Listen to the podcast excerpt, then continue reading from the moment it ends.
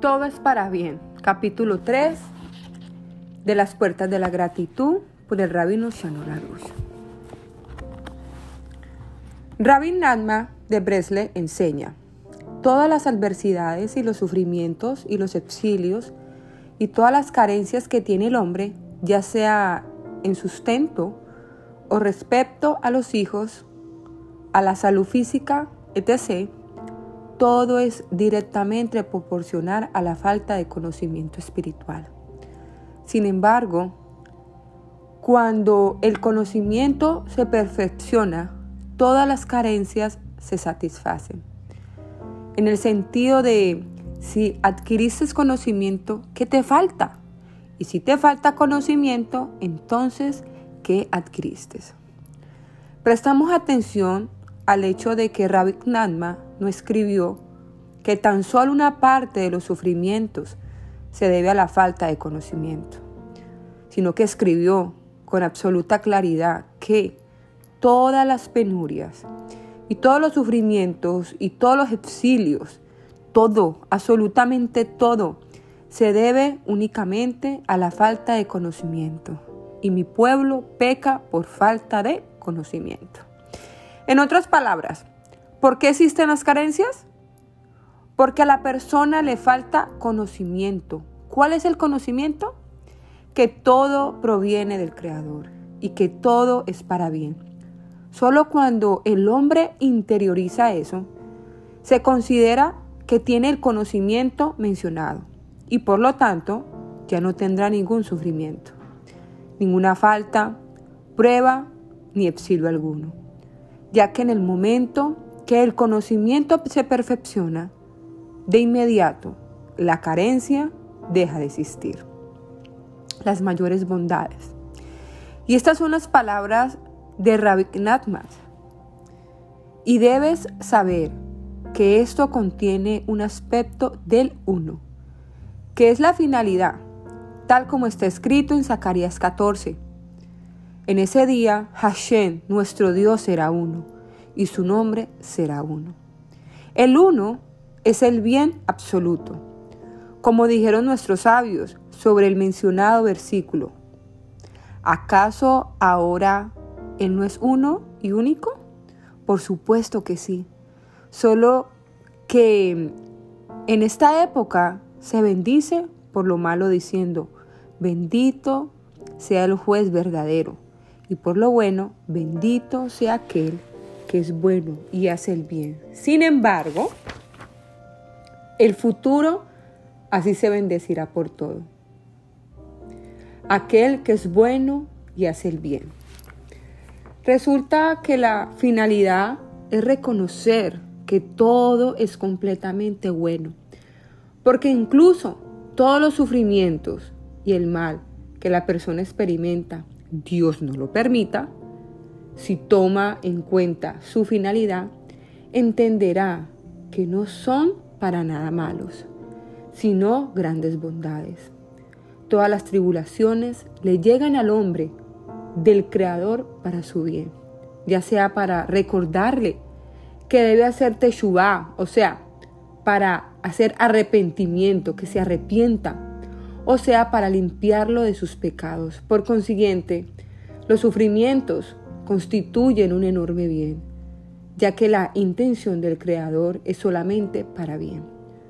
Resulta que si el hombre, en todos los males y las tribulaciones que le llegan, medita sobre la finalidad y la intención del Creador, ya no lo sentirá de ninguna manera como sufrimientos. Por el contrario, se llenará de alegría por la finalidad última de aquellos sufrimientos que son de hecho una bondad enorme. Rabbi Nadma dice que todos los sufrimientos no son solamente bondades, sino grandes bondades. Por ejemplo, cuando el Creador le da a una persona 100 mil dólares, se trata de una bondad pequeña, pero cuando Él le quita un millón de dólares, se trata de, una gran bondad. Las buenas noticias cuando el hombre adquiere el verdadero conocimiento, que es la emuná, la fe, entonces tiene la capacidad de bendecir al Creador por todo lo que le sucede y referirse a Él como aquel que es bueno y hace el bien. Y esto es exactamente lo que ocurrirá después de la llegada del Mesías. Ya no se dirá la bendición, bendito sea el juez verdadero, sino solo, bendito sea aquel que es bueno y hace el bien. Veamos, por ejemplo, una posible conversación telefónica en la tan esperada era mesiánica. Suena el teléfono y Abraham atiende. Hola. Sí, hola. ¿En qué, ¿En puedo ayudarlo? ¿Usted es Abraham? Sí. Quería avisarle que su barco se hundió. ¿De veras? Gracias, Hashem. Gracias, Creador del universo, por tu bondad. Y gracias a usted también por ser el emisario de tan buena noticia. Suena surrealista, imaginario. ¡Wow! La conversación no terminó, todavía. A continuación Abraham sale bailando y con enorme alegría bendice, bendito eres tú, Hashem, nuestro Dios, Rey del universo, que es bueno y hace el bien. Luego organiza una enorme fiesta de agradecimiento e invita a toda la gente de la ciudad.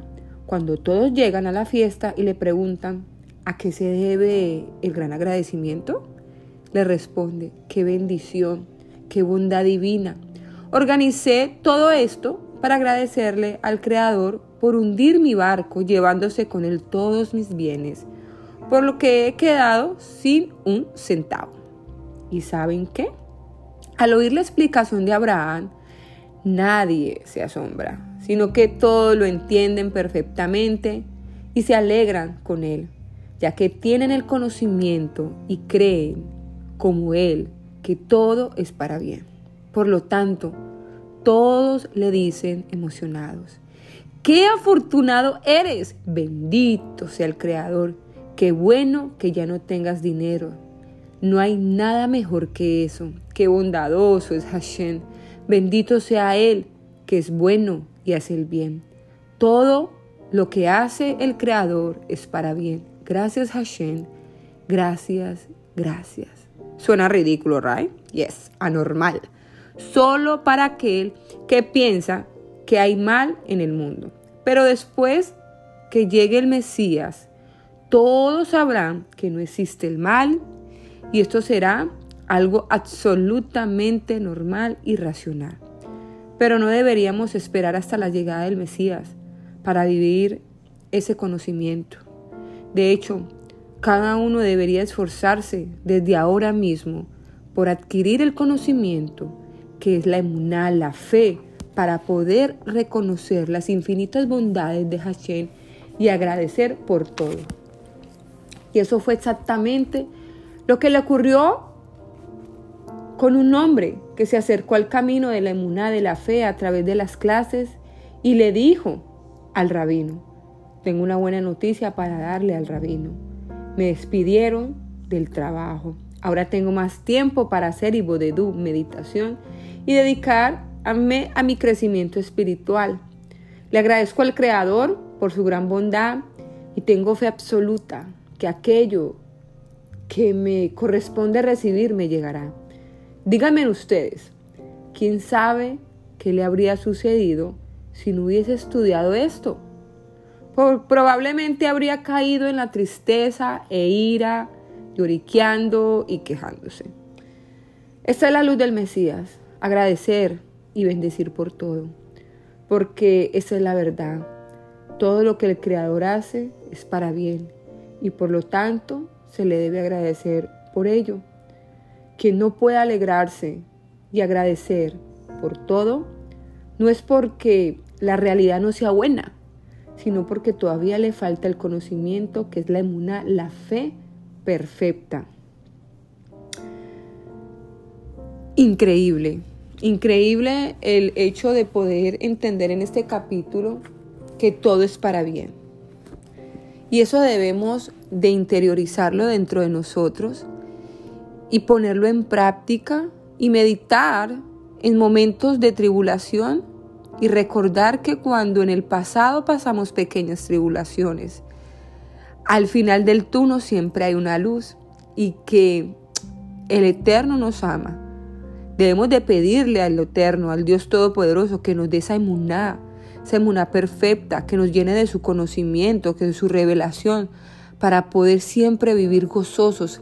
Y ese es cuando dice, está contento con lo que tenemos. Plenitud. Plenitud no es tener cosas materiales. Plenitud es feliz con lo que tenemos. Y esa es la felicidad que todo hombre y toda mujer debe de buscar y de tratar de conseguirla diariamente.